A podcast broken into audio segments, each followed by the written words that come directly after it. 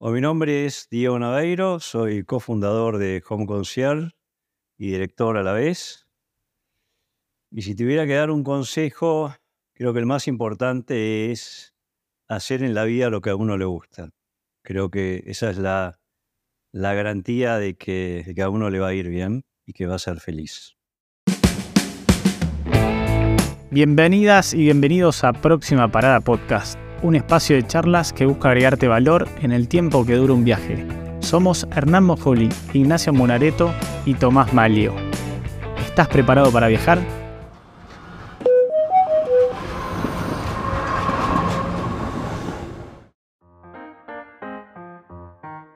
¿Vos haces lo que te gusta, Diego? Definitivamente. ¿Y qué es lo que te gusta? A mí siempre me gustó viajar y me gustó el viajar en contacto con la naturaleza. Es así que hace muchos años yo trabajaba en comercio internacional de granos en un- una compañía internacional donde ganaba mucho dinero, pero un buen día me senté y me di cuenta que no era lo que me gustaba. Entonces finalmente junté mis ahorros y me lancé a recorrer el mundo y terminé en Nepal, en Katmandú, trabajando en una empresa de turismo aventura, guiando grupos a- al Himalaya, a la Annapurna, y ahí descubrí lo que me gustaba. Tenía 28 años. Y cuando me fui, mi padre lloraba en Ezeiza, mi madre también, pensaron que nunca más me veían. ¿Cómo posible que este tipo se vaya, que no estudie ninguna carrera universitaria? Eh, eran otros tiempos, ¿no? Hoy en día muchos jóvenes lo hacen, mis hijos lo hacen. Pero en aquel entonces era, era una transgresión bastante grande, ¿no? Y ahí descubrí lo que me gustaba. Vine acá a la Argentina y fundé el primer tour operador de turismo aventura en, en la región que se llamó Trekking Argentina. Y desde ese entonces hago lo que me gusta y vivo de lo que me gusta.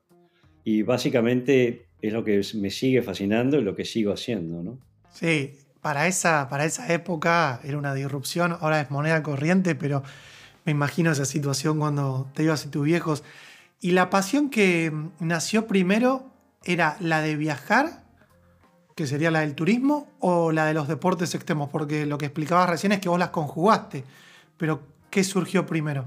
No, viajar. En aquel entonces no es como ahora que existen deportes extremos. En aquel entonces, como lo mismo que hoy eh, tenemos la palabra emprendedores, entrepreneur y demás, en aquel entonces éramos una suerte de locos pioneros que lanzábamos al mundo, eh, en donde no sabíamos si volvíamos y simplemente queríamos descubrir eh, qué era el mundo, eh, qué, qué- más había más allá, ¿no?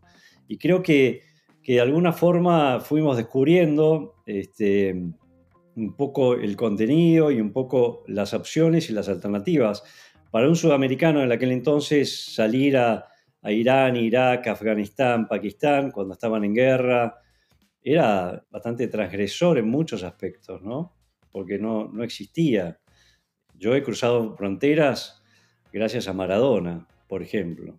Es decir, mencionándolo y siendo argentino, eh, a mí me dejaron cruzar una frontera. Eh, ese tipo de cosas eh, son, son las cosas que, que después no, no, yo se las cuento a mis hijos y, y no lo pueden creer. Hoy, hoy mis hijos viajan por el mundo, eh, hacen work and, and travel, hacen esto, hacen el otro, como un montón de jóvenes argentinos, les parece la cosa más normal del mundo. Y en aquel entonces definitivamente no lo era. Escribíamos cartas y tardaban un mes y medio en llegar. Tus padres no sabían si seguías vivo o no. Este, y hoy es increíble que, que por WhatsApp, yo tengo un hijo viviendo en Australia, yo ya sé que está bien, me llama a la mañana, a la tarde, este, en fin. Creo que, por eso digo que en mi vida yo he perseguido, a pesar de que yo no sabía qué era lo que me gustaba, pero lo busqué. Lo busqué, lo encontré y finalmente logré hacer en mi vida lo que me gustó. Y eso es lo que yo les inculqué a mis hijos eh, y es lo que yo creo que, que es lo que, lo que finalmente hace a una persona feliz, ¿no? O sea, estás para escribir un libro. Porque después, involucrándome en el turismo, obviamente seguí viajando mucho más porque después ya lo haces desde una faceta comercial, entonces ya eh, empezás a, interactuar con empresas y empezás a interactuar con, conglomerados turísticos que a vos te toman como un referente en, el referente local, porque obviamente todo lo que yo hice en Asia, después lo fuimos desarrollando acá en Sudamérica, en Argentina, en Chile, y hoy tenemos una empresa, este, trabajo en una empresa que, es muy conocida en, el exterior, es una empresa muy grande, muy reconocida, y que nosotros lo que hacemos es traer extranjeros a, Sudamérica y darle servicios de todo tipo, ¿verdad? Y es como nace de alguna forma Home Concierge, ¿no? Este, nosotros estamos entrenados y preparados para dar servicios personalizados de todo tipo, desde un tipo que quiere escalar el Aconcagua hasta alguien que quiere eh, hacer su boda en un viñedo en Mendoza, por decirte algo, ¿no? Y todo eso es parte de una organización, de un conocimiento y, bueno, es un poco lo que en pandemia, cuando el turismo obviamente cayó y nadie viajaba, nos pusimos a pensar con, con mi socio Alejandro cómo hacer para canalizar esta tremenda infraestructura que tenemos para poder reinventarnos, ¿verdad? Es decir, había mucha gente que dependía de nosotros en muchos aspectos y dijimos, bueno, este, se nos ocurrió esto de Home Concierge, que también es algo novedoso, porque acá en Sudamérica no existe. Hay en Estados Unidos, algo en Europa, algo en Australia, pero acá no, no hay, ¿no? Tremendo, tremendo. Y ahí, perdón, voy a aclarar, o sea, yo estoy en Barcelona, eh, soy uno de los tantos que se han, han salido del país, eh, vine a traer una empresa en 2020 2021. Y, nada, te escuchaba, hablabas de eso y siempre me pongo a pensar y digo, bueno, me acuerdo de mi abuelo que, que se fue de España a Argentina y mencionabas la carta. Hoy hay una comunicación que es inmediata, ¿no? recién hablas de pasó una frontera, me imaginé una persona con una ametralladora preguntándote dónde sos, dónde venís, quién sos. Hoy, digamos, no es tan normal encontrarse esa situación, pero bueno, nada, tenés la tecnología te permite avisar, mapa, estoy acá, familia, eh, digamos, me imagino que en ese momento debe haber sido un desafío importante, ¿no? El aprendizaje que, has obtenido en, ese, en esos momentos, ¿no? Eh, es, un, salto de fe, debo decir. No, definitivamente. eso te digo, hoy ustedes, vos que vivís en Barcelona, como tantos chicos que se han ido y viven en otros países, ya no es un desarraigo total, ¿no? Como era antes. Claro. hoy, hoy, por hoy estás tan comunicado con, con infinidad de medios y, redes sociales y demás que... Y además tenés pares, ¿no? Tenés compatriotas que también están viviendo este, en el mismo lugar que vos. En aquel entonces era, era mucho más difícil, ¿no? Es decir, yo me, acuerdo cuando tomé el avión este, a Europa, porque de ahí fuimos en un camión con, con ocho, ocho extranjeros, un australiano, americano, y ahí cruzamos toda Asia. Éramos ocho tipos que, y ese avión eh, iba la mitad vacío. Es decir, nadie viajaba en esa época. Claro. Hoy por hoy los aviones revientan, ¿no? En esa época eh, el avión iba, era la mitad iba vacío era, y era normal que fuese así, ¿verdad? Claro. Pero bueno, creo que, por eso digo, las cosas, lo, bueno de esto es, es que uno, uno lo lleva adentro y como siempre digo, nosotros en, mi caso particular, siempre fui un tipo inquieto en ese aspecto y a pesar de que, de que esto me dio la posibilidad de viajar y, tener un, de poder hacer lo que a mí me gusta y poder vivir de eso, cuando las cosas no funcionaron, caso pandemia, inmediatamente surge esta conciencia de, bueno, hay que sobrevivir, hay que, hay que seguir intentando, hay que volver a reinventarse y surgen cosas, como en este caso Home Concierge, ¿verdad? A pesar de la edad que uno tiene, esto sigue latente, sigue vivo, ¿no? Y esto también es importante, porque hoy por hoy tenemos mucha gente joven que crea startups y crea increíbles cosas este, de plataformas, y esos tipos no tienen que quedarse en eso, tienen que seguir eh, tratando de mejorar lo que está y eventualmente por ahí darse cuenta de otras cosas que también van a ser útiles en el futuro. Porque en definitiva, lo que, lo que queremos hacer es, cuando uno, por lo menos a mi edad, y ya con un trayecto hecho, es querer hacer cosas para los demás. Totalmente. Qué importante lo que está diciendo, ¿eh? porque es eh, reinventarse. Eh, hace, primero haces uso de la cabeza y puedes darle valor a las cosas. Y ahí, bueno, ya hablaste un montón, tiraste un par de, bocados de, de, lo que estás haciendo, contaste un poco de si hay o no en el mundo. Y me gustaría saber ¿Cómo nace esa idea? Entiendo, digamos, que estaban en pandemia, como muchas personas dijeron, bueno, ¿qué hacemos? Eh, empleados, difícil momento para todo el mundo. ¿Cómo, cómo, ¿Cómo decidieron ir a ese nicho? Y si querés contarnos un poco qué es para la gente que no, que no conoce, eh, ¿querés contarnos qué hacen ustedes? Sí, mira, yo, yo siempre eh, tuve un gran, un gran respeto por la gente mayor, ¿no? Un, respeto por, por, su historia, ¿verdad? Yo eh, tuve obviamente eh, una historia rica de mis abuelos, mis padres, y respeté mucho la historia de ellos y siempre me, interesé bastante en, conocer la historia de ellos. Y esto es algo que yo trato de, de hecho, eh, hoy por hoy cada vez es más difícil poder trasladar la historia de, de los abuelos y los padres a los nietos, ¿no? Yo, por ejemplo, con, con mi padre, yo un día, si bien yo conocía parte de su historia, un día me senté y, le fui indagando, le fui preguntando sobre su historia, lo escribí, lo pasé en la computadora, lo imprimí y se lo di a cada uno de mis hijos para que conocieran la real y, la más completa historia de, de, su abuelo, ¿verdad? Que no conocían. Tremendo. Y esto realmente se sorprendieron, sorprendieron saber quién tenían enfrente, ¿no? Bueno, mi padre ya murió hace varios años, pero... Eh, y esto es una herencia que es muy importante que quede, que quede latente en, los herederos, ¿verdad?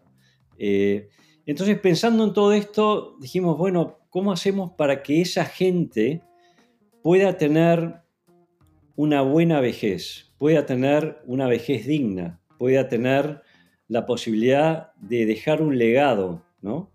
Y para eso necesita tener una vejez de calidad. Y para eso necesita estar asistido, necesita, necesita tener alguien que, lo acompañe. Y, hoy sabemos que en la vida moderna los hijos, como es tu caso, eh, estás en Barcelona, por ahí tus padres están acá, hay muchísimas hijos que están fuera del país, en este caso la Argentina, los padres están acá. Eh, hay un montón de cosas que, los padres hoy por hoy les cuesta hacer solos. Entonces dijimos, bueno, ¿por qué no brindamos asistencia como si fuésemos hijos sin ser hijos, verdad? Porque un concierge, que es lo que nosotros proveemos, es un hijo sin ser un hijo. Es una persona que tiene una determinada eh, este, preparación este, sociocultural, que obviamente en general son todos profesionales, que tienen tiempo libre y que tienen una, eh, una gran vocación de servicio hacia el otro, ¿verdad?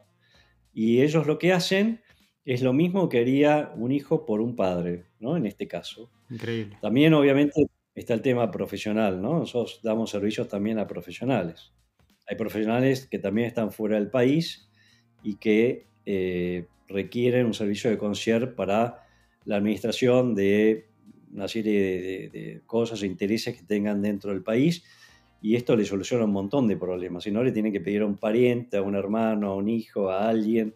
Es decir, eh, pero básicamente la mayoría de nuestros clientes son personas mayores, padres, madres, ¿no? Este, que nos contratan los hijos para que actuemos como ellos, ¿verdad? Y que, que les podamos dar asistencia y acompañamiento y solucionarles la vida para que tengan una buena calidad de vejez, para que en definitiva eh, el día que o el momento que se juntan en el fin de semana puedan tener una buena calidad de tiempo juntos y no que lo dediquen a hablar de eh, sí, pues no sabés, porque el PAME, porque el ANSES, porque el banco, porque esto, que son cosas ridículamente absurdas de perder el tiempo de los últimos años que te pueden quedar este, con tu padre, con tu madre, con tu abuelo, con tu tío, con quien sea, ¿no? Sí. Y ahí, eh, perdón, eh, Diego, hace poco, eh, bueno, cerca de un caso cercano mío, eh, hablábamos sobre esto, ¿no? Qué, qué, duro, ¿no? Es cuando uno es grande, se hace cada vez más complicado todo, ¿no? Es como, bueno, decías, el PAMI, pagar.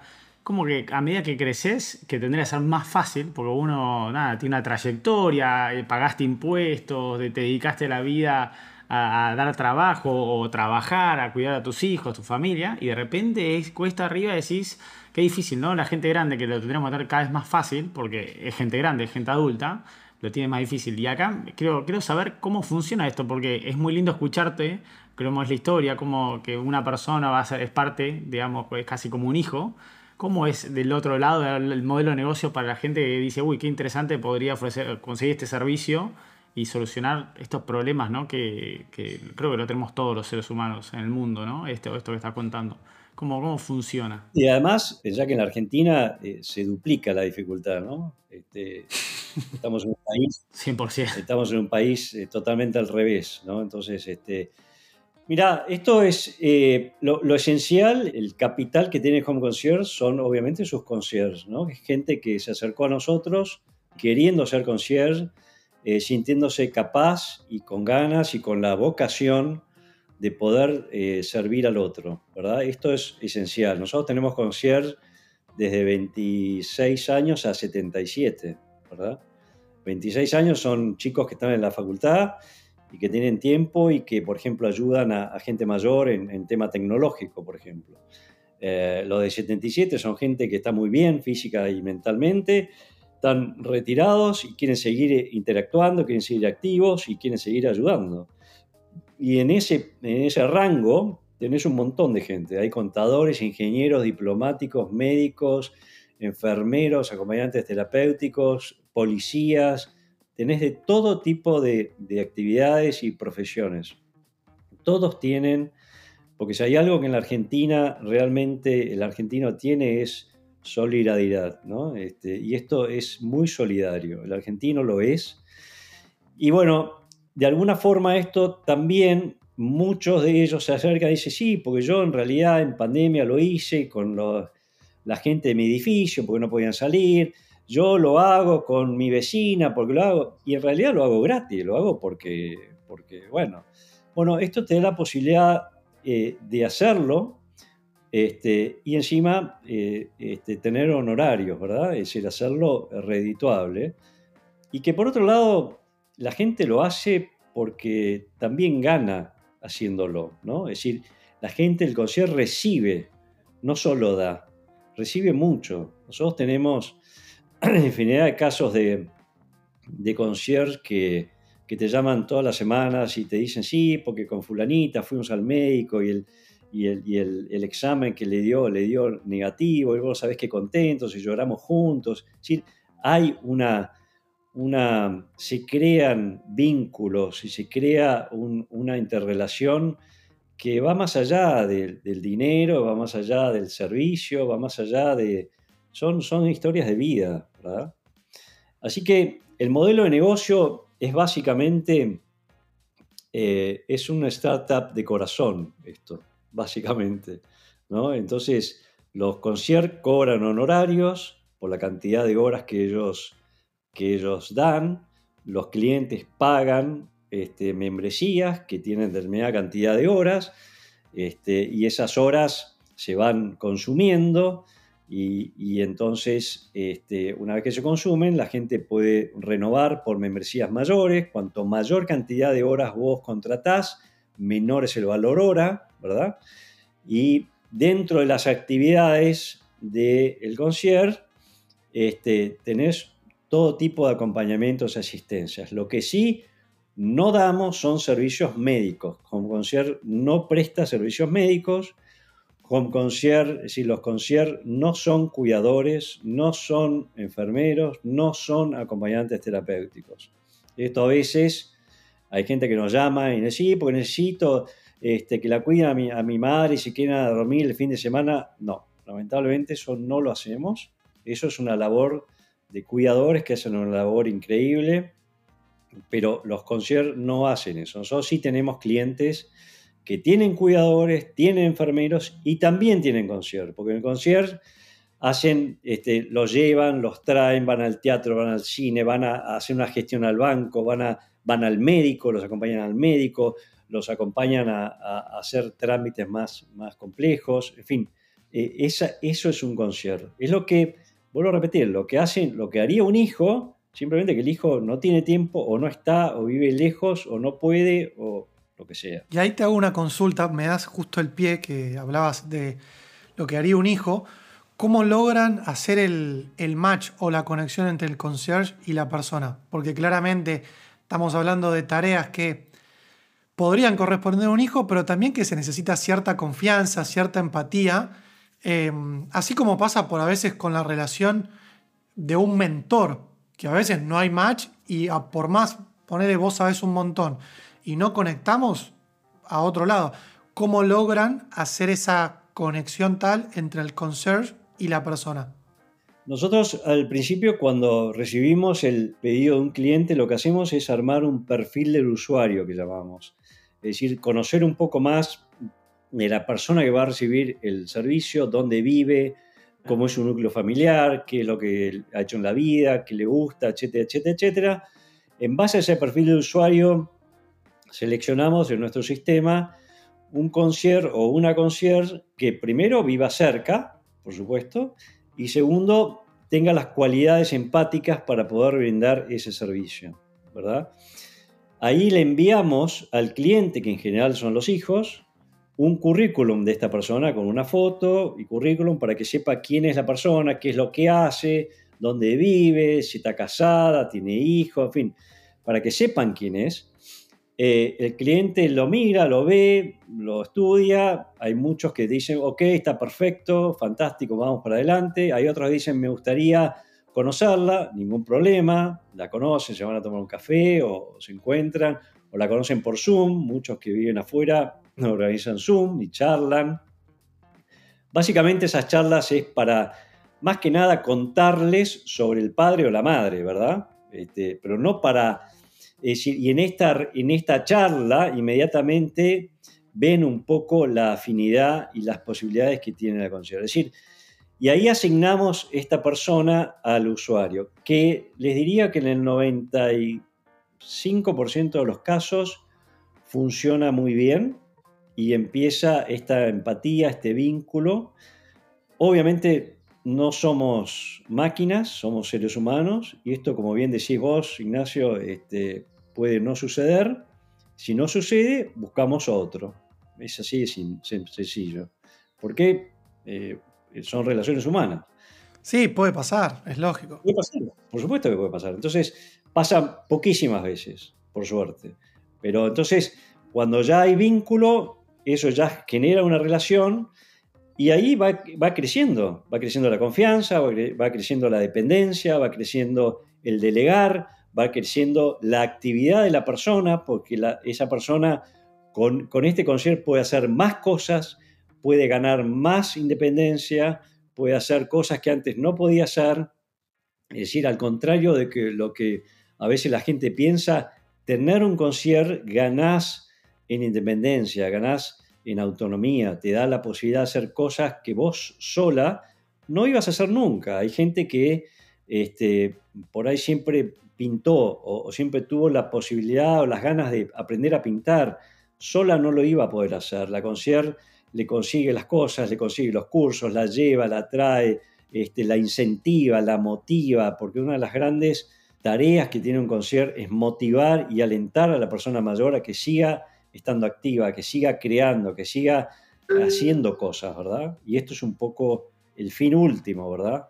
Que la gente mayor siga estando activa. No, no solo solucionarle los problemas diarios de trámites y gestiones, sino que ella misma o esa persona o él mismo siga estando activa, siga haciendo cosas, ¿no? Sí, eso me parece que está buenísimo, muy importante.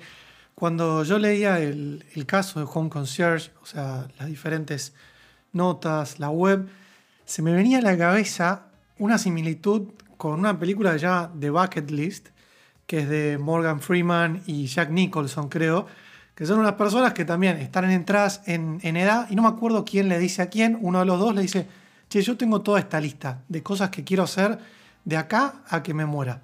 Vos te sumás, el otro le dice, no, no puede ser, ¿cómo me voy a tirar en paracaídas ahora? Entonces, se me vino a la cabeza eso de la relación del home concierge y mm, te quería preguntar, Dan, ¿qué es lo más interesante o hasta extravagante que le hayan pedido? Vos ahí nos dabas el pie de rememorar viejas épocas, como che, si yo pintaba y me gustaba, ¿por qué no lo estoy haciendo? Pero le han pedido también, che, yo tenía pensado hacer esto, no lo hice nunca en mi vida, quiero meterme para ese lado. Sí, bueno, a ver, eh, eh, sin duda eh, la mayor cantidad de las personas, cuando ya tiene este vínculo y, ve que la cosa funciona, quieren hacer cosas que siempre soñaron, ¿verdad? Llámese arte, el arte está muy presente, pintura, música. Tenemos el caso de deporte, por ejemplo. Tenemos una, señora que, que tuvo una CB parcial y ella era nadadora casi olímpica cuando era joven y después tuvo que dejar porque se casó, bueno, después enviudó, no tuvo hijos, vive sola, tiene como 10, 10 sobrinos, pero bueno, los sobrinos todos trabajan, viven, van, vienen. Y gracias a la concierge volvió a nadar. Y esto es algo que, que durante muchos años ella anheló y nunca pudo hacer. Y ella, en un principio, cuando yo la fui a ver, cuando contrató el servicio, este, me dijo, bueno, porque yo quiero que me ayude a, ordenar un poco la biblioteca, porque tengo, tengo una casa grande, y efectivamente tenía una casa muy grande, y tenía una biblioteca, y, que me ayude con las compras, porque yo camino con un bastón, y, yo le digo, pero esto está bárbaro, esto es fantástico, no hay ningún problema, pero ¿qué más te gustaría hacer? Porque esto es, es parte del día a día. ¿Pero qué, qué anhelas? ¿Qué, ¿Qué, te gustaría llegar a hacer? No, bueno, pero yo ya no lo puedo hacer, porque, bueno, y ahí empezó, ¿verdad?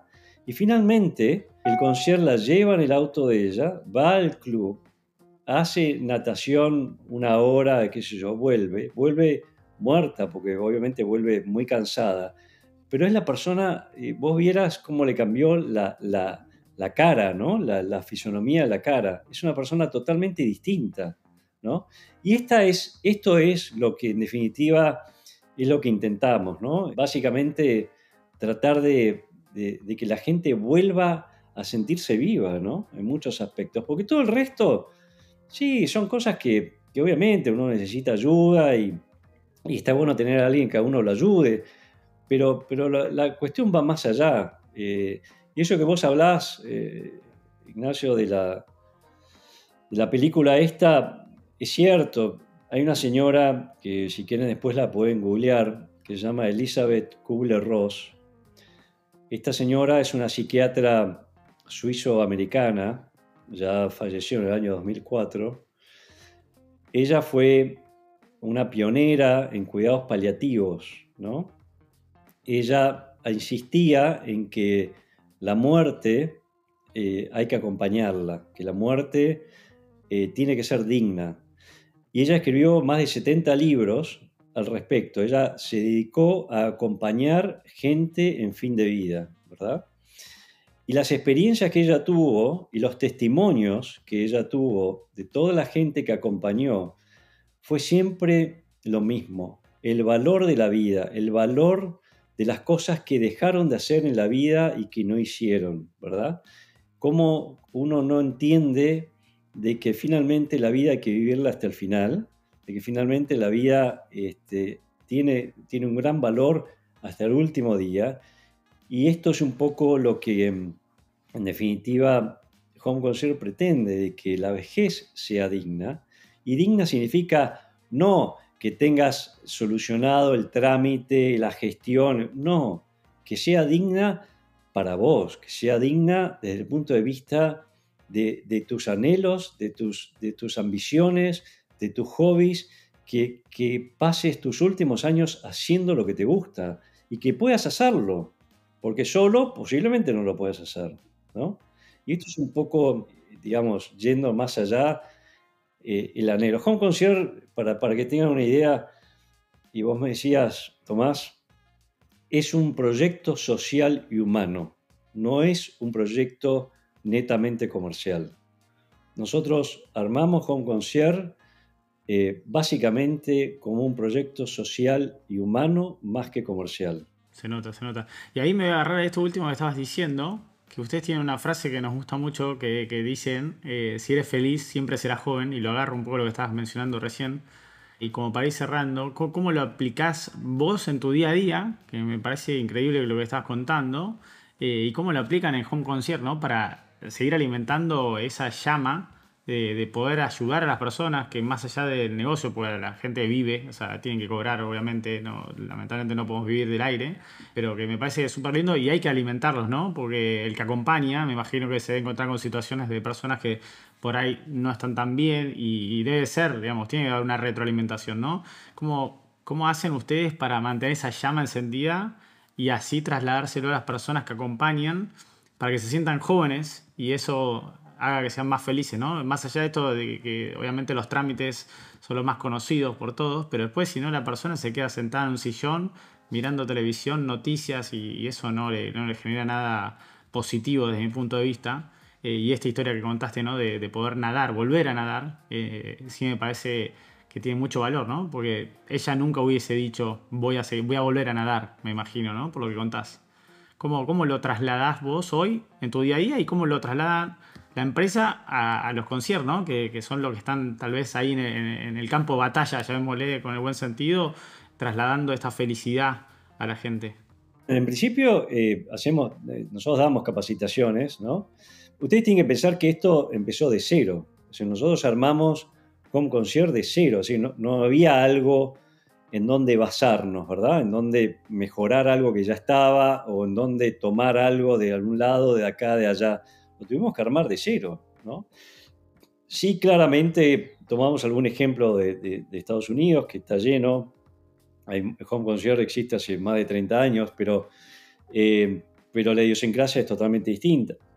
Eh, la verdad que nosotros con capacitaciones tratamos de, incentivar un poco el, tema de los conciertos y, la verdad que ellos lo toman como un desafío, un desafío lindo, ¿no? Eh, ellos, para ellos, lograr que sus clientes o sus usuarios puedan hacer tal o cual cosa, para ellos es una emoción eh, y es un logro enorme. Y te llaman para contártelo.